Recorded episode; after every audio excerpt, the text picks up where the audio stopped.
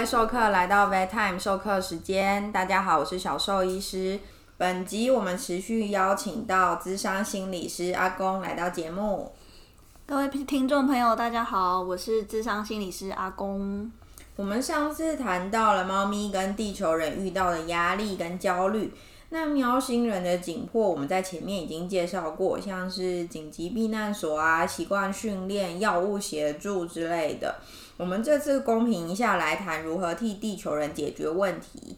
我们上次提到猫咪很独立，会享受，有一点以自我为中心，这些我觉得其实都是地球人自己的解读跟投射。诶，其实猫咪这些行为都跟猫咪它们最原始其实是独居动物有关。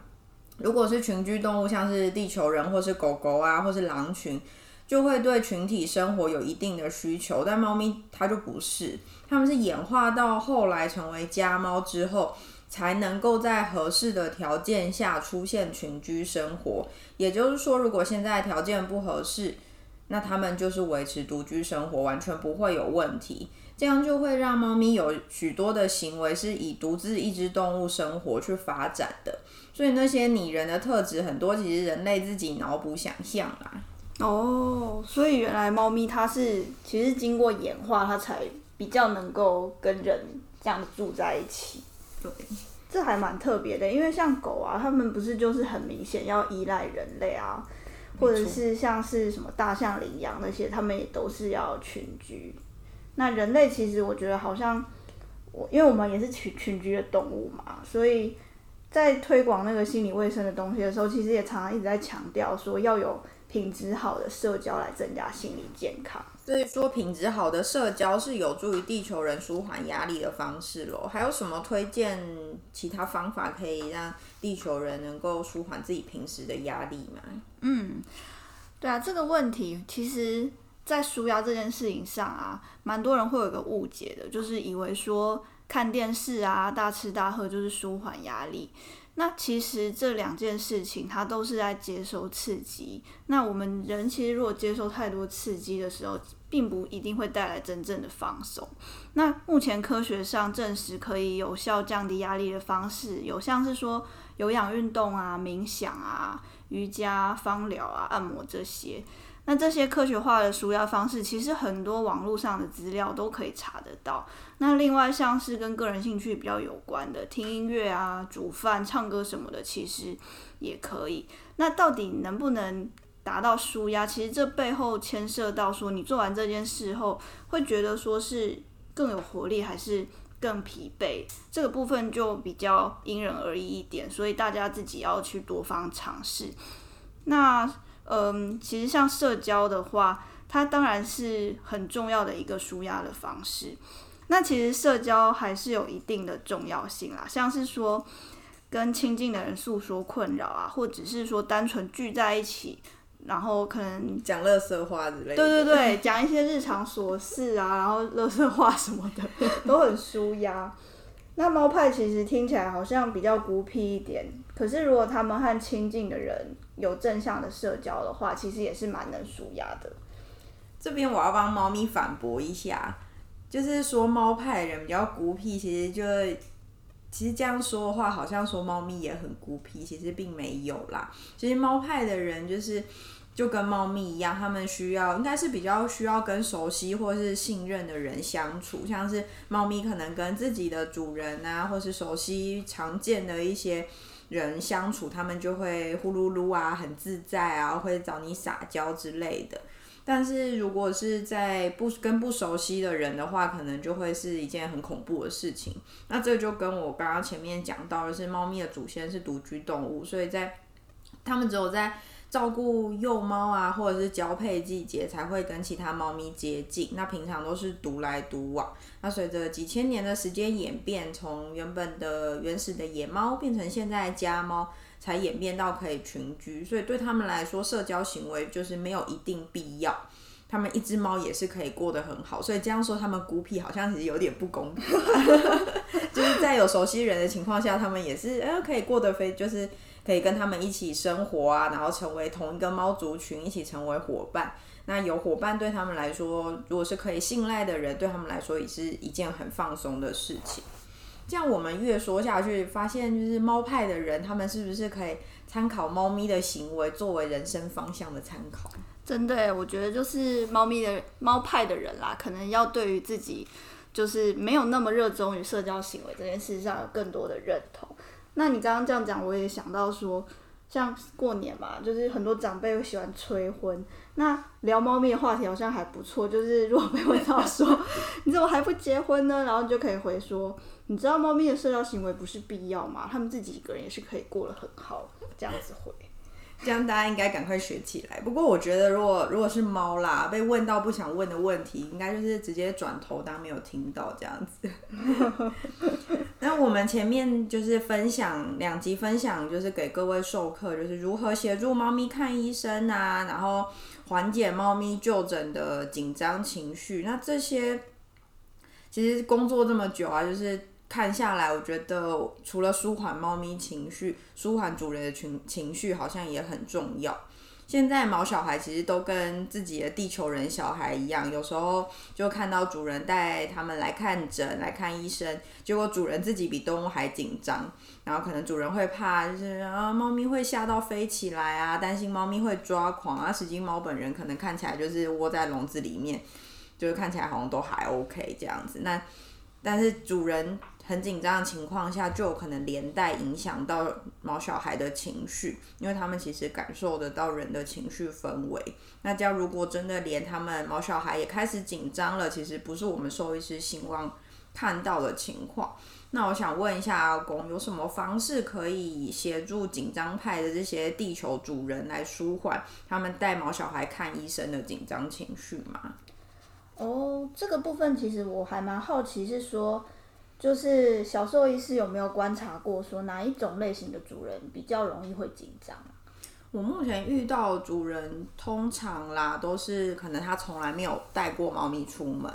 或者是很少带猫咪出门，那心里就会觉得，哎，猫咪出门可能会非常害怕，可能会飞、会抓狂、失控，可能会咬人、抓人之类的，他们可能没办法预期会发生什么事情。那我觉得就是女生饲主紧张的比例好像比较高，但也有可能是因为女生在紧张的时候，可能讲话速度变很快，声音有可能会拉得很高，或是一点鸡毛蒜皮的小事都有可能被放大，就比较会被我发现，就哎，这个主人在紧张这样子。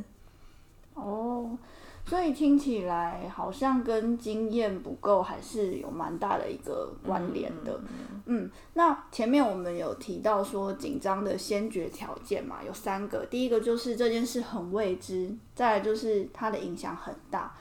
最后一个就是说，呃，主人可能觉得自己会做不好这件事。那如果在主人带猫猫看医生这件事很紧张的这个事情，我们来套用这个模板的话，首先就是说，嗯，这对主人来讲很未知，那他可能就像你说的，他之前没什么经验在带猫咪出去看医生嘛，那这样子的紧张就会是很难避免的。那他可能就需要用一些像是深呼吸啊、听音乐，或者是说，当我们在很紧张的时候，有一个方法是。你把你视觉上的注意力去定在一个点上面，好比说你在搭捷运的时候，你可能就是盯着一个人，但你不要让他被发现 你在盯着他，就以为是遇到变态的。对对对，你就可以从，就是你可以看他，然后从头到脚看他的穿搭什么的。那这种时候，当你专注力在一个特定的事物上，你的紧张就会少一点点。那第二个就是紧张的关键，就是这件事情的影响很大。那这一点其实就比较耐人寻味一点，就是为什么这个主人他会觉得带猫咪出来看诊会引发后续很大的影响呢？是不是说他过往猫咪曾经有什么比较不好的会吓到主人的情况，或是说这个主人他自己本身实在是太担心猫咪了，就有点像是可能我们呃心理师在面对有一些小朋友有一些不适应的行为的时候，家长只要一听到就会很害怕很害怕这样子。那如果说是猫咪过往有一些。嗯，比较适应不良的情况所导致主人紧张，那可能有赖说主人在看诊前先透过一些管道去咨询，那就增加对这件事情的安全感。那假设是类似说很像那种过度紧张的爸爸妈妈的话，那他可能就是把猫咪看得太脆弱嘛。那这个就是有赖小兽医师，就是可能嗯多做一些喂教啊之类的，或者是他们在就是带猫咪看诊这件事情的经验上，他们要再多经历几次才会比较不紧张。可能不想要多经历几次，太痛苦了，看看病可能都不是什么好事。这样 对啊，太害怕了吼。嗯嗯嗯。那最后假设啦，就是说这个主人其实他都已经查过很多资料，而且他也已经带猫咪来看诊不止一次了，可是他还是很担心自己在带猫咪就诊这件事情上会做不好的话，我就会猜测说这个主人他是不是有一些完美主义的特质啊？就是他很习惯就是要逼自己做到一百分，如果没有一百分，就会很容易聚焦在失掉的那几分。那如果说主人本身有觉察到自己有这个特质的话，而且这个特质通常它不会只是出现在对某一个事情，会是广泛的影响到你生活各个层面的话，那就会建议你可以就是来寻求就是智商心理师或临床心理师的比较专业的协助。对对对，智智商的一个帮忙这样子。其实这些狗猫啊，其实就真的还蛮像小孩子，像你刚刚说到说，有些就是，呃，爸爸妈妈就是对听到自己的小孩的事情，可能就会很紧张。那这些，嗯、毛孩的爸爸妈妈其实也常常是用同样的心态在看待这件事情。那他们，我觉得他们除了很像小孩，就是都长得很可爱，还有一个共同点就是。当他们身体真的有不舒服的时候，他们没有办法清楚的表示出来。比如说，他们没办法说“我肚子痛啊，我脚痛，我头痛”之类的。所以，啊，照顾者看到的都会是吃不下饭、精神不好，或者是像小孩子会出现哭闹的情形。那在狗狗、猫咪可能就是会嚎叫，甚至是有些根本连嚎叫也不会，就是一动也不动之类的。所以这种情况，因为更未知，更不知道他们的小朋友发生了什么事，就有可能让这些照顾者、这些爸爸妈妈就是更紧张、更担心吧。哦，那我觉得我在这边可以提出一个比较快速，然后可以短暂安抚焦虑的方法，就是当你在觉察到就是很大的一个紧张或烦躁的时候，你可以跟自己说：“我的猫是一只猫，不是我的猫。”对，这其实是好悬哦。